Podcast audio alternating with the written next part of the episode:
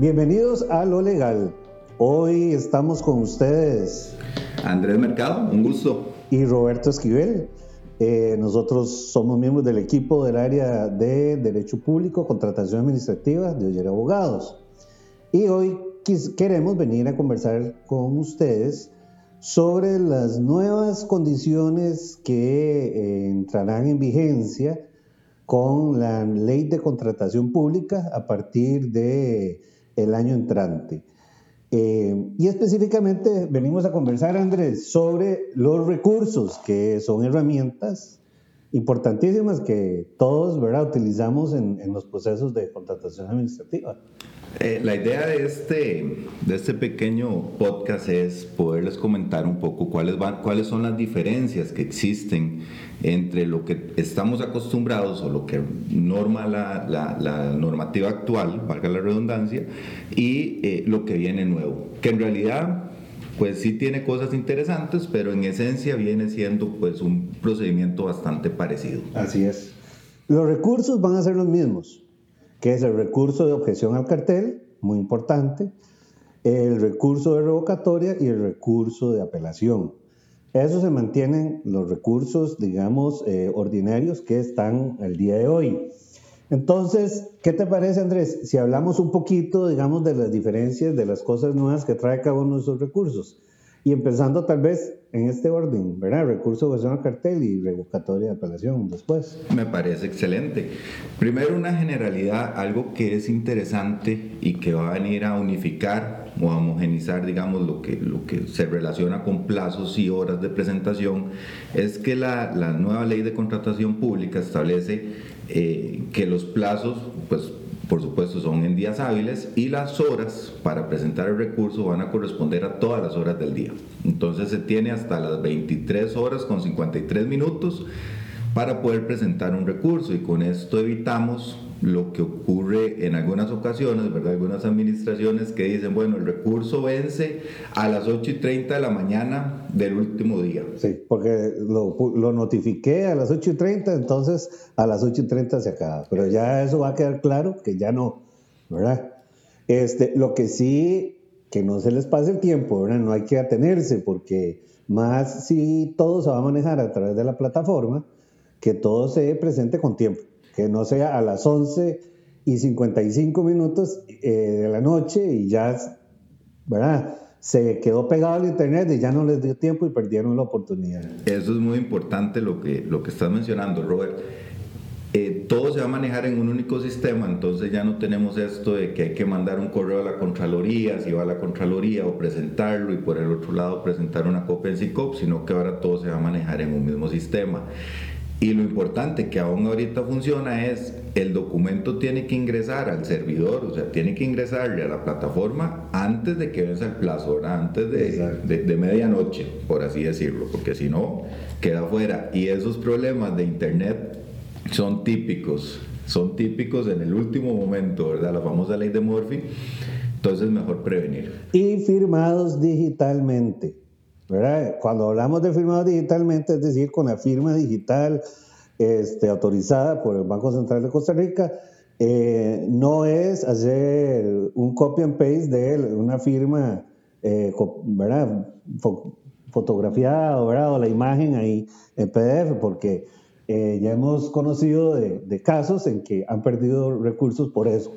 Yo no me puedo imaginar lo frustrante que debe ser hacer un recurso y, toda la inversión de tiempo que hay para presentarlo mal porque no lleva la firma digital. Ese es el requisito formal, nada más el único que se pide y por favor nunca se olviden de eh, hacerlo de esa manera. Bueno, entonces hablemos un poquito. ¿Qué trae nuevo el, el recurso de versión al cartel?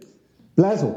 El plazo es lo nuevo que trae el recurso de versión al, al cartel y lo, lo que nos quita es esa necesidad de estar contando días y días hábiles y, si hay vacaciones o si la, la, institución cierra, porque establece un único plazo. Eh, bueno, recordemos que la nomenclatura de las licitaciones cambia. Ahora tenemos la licitación mayor y la licitación menor dependiendo de, de los montos que establezca, digamos, la, la Contraloría. Y la licitación reducida. Muchas gracias, la licitación reducida, este, que ahora vamos a hablar de eso un poco. Entonces, para el recurso de objeción, eh, en licitación mayor va a la Contraloría General de la República. O vamos a ver, va para el sistema unificado, pero lo conoce la Contraloría.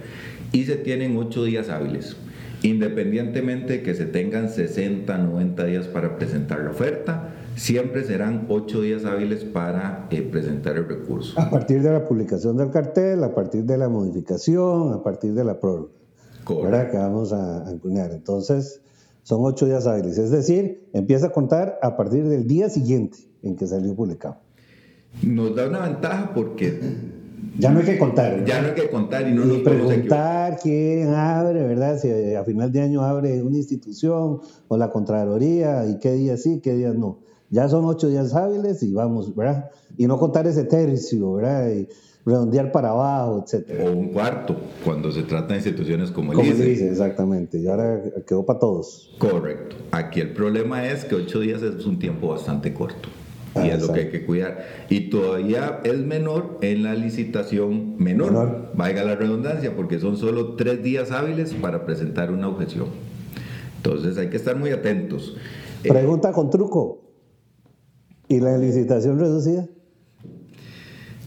Bueno, la licitación reducida establece la ley de contratación pública que también va a tener recurso de objeción, lo cual es, eso sí es novedoso, porque actualmente la contratación directa no tiene recurso de objeción. Eh, el problema es que en el artículo 95 eh, de la actual ley de contratación pública eh, no se establece un plazo para la licitación reducida.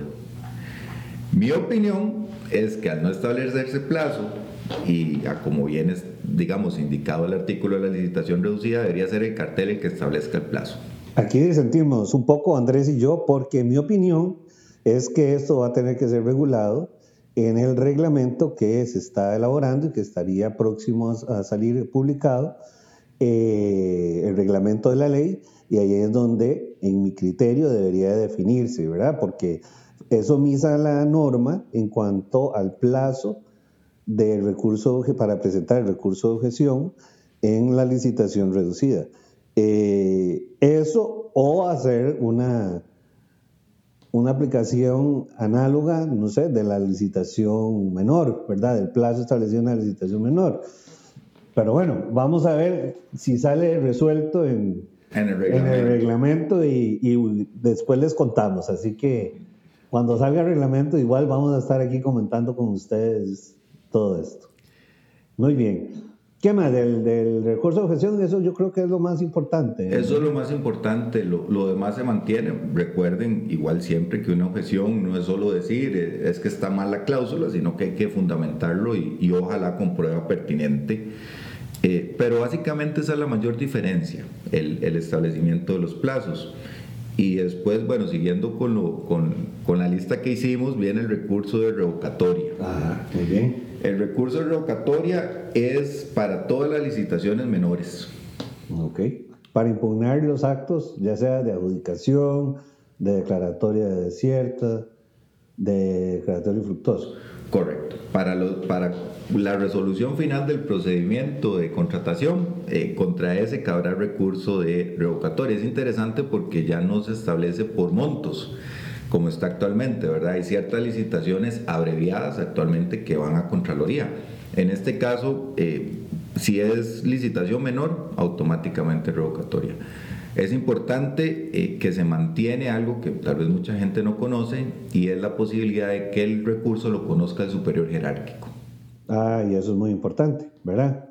Eso es importante porque eso es una herramienta que nos permite solicitar que sean, en principio, otros ojos de los mismos que resolvieron, ¿verdad? Y que conozcan y tal vez puedan modificar el criterio que consideramos erróneo de parte de quien adjudicó o declaró desierto muy fructuoso.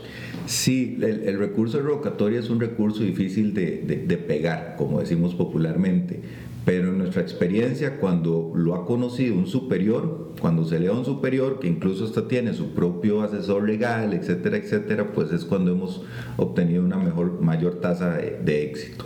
Entonces, por dicha se mantuvo, digamos, en la ley. Es difícil, pero no imposible. Es difícil, pero no imposible. Eh, y finalmente tenemos, ah, bueno, un dato importante en el recurso de revocatoria. Eh, los plazos son de cinco días para presentar la, la revocatoria ante la administración eh, son tres días para que la administración diga si, si acepta o no recurso, le da cinco días al adjudicatario y tiene diez días para resolver. Entonces, en, en total son 23 días hábiles lo que nos toma eh, un proceso de, eh, de revocatoria en licitación menor. Muy importante, entonces recordar que si estamos en una licitación menor, vamos a impugnar el acto, entonces vamos a tener cinco días hábiles, ¿verdad? A partir de que sale la comunicación de la adjudicación declaratoria de cierto o infructuoso. Bien, vámonos para arriba, vámonos a la licitación mayor. ¿Cuál es el recurso de licitación mayor? El recurso de licitación mayor, que son las licitaciones más grandes, por supuesto, es el recurso de apelación. Y el recurso de apelación eh, se presenta en, cuando entra en vigencia al, al sistema unificado de compras que vamos a tener y el que lo conoce es la Contraloría. Eh, ¿Qué es lo nuevo? Ya no hay que presentarlo a la Contraloría, ya no hay que enviar los anexos a la Contraloría, todo se presenta en el mismo sistema. Eh, diferencias, pues básicamente igual eh, son los plazos. Tenemos ocho días para presentar el recurso de apelación, nos quitaron dos días porque actualmente son diez. Si antes había que correr, ahora hay que correr un poco más porque diez días a veces no alcanzan para preparar un buen hay, hay, que estar listos siempre, ¿verdad? Ya sea si nos adjudican, estar listos, porque si ya sabemos si nos van a apelar o no, por dónde nos pueden atacar, o si vamos a, apelar, ¿verdad? Estar listos desde el inicio. Exactamente, exactamente. Más que las empresas ya saben más o menos por dónde es que les van a, tirar en el recurso o ya han revisado las ofertas de los otros para poderles apelar. Exacto. Eh, la Contraloría se va a tomar ocho días para eh, revisar si acepta o no acepta el recurso. ¿verdad? El caso que comentaba Roberto, si si el recurso no tiene firma, en esos ocho días lo rechaza el plano.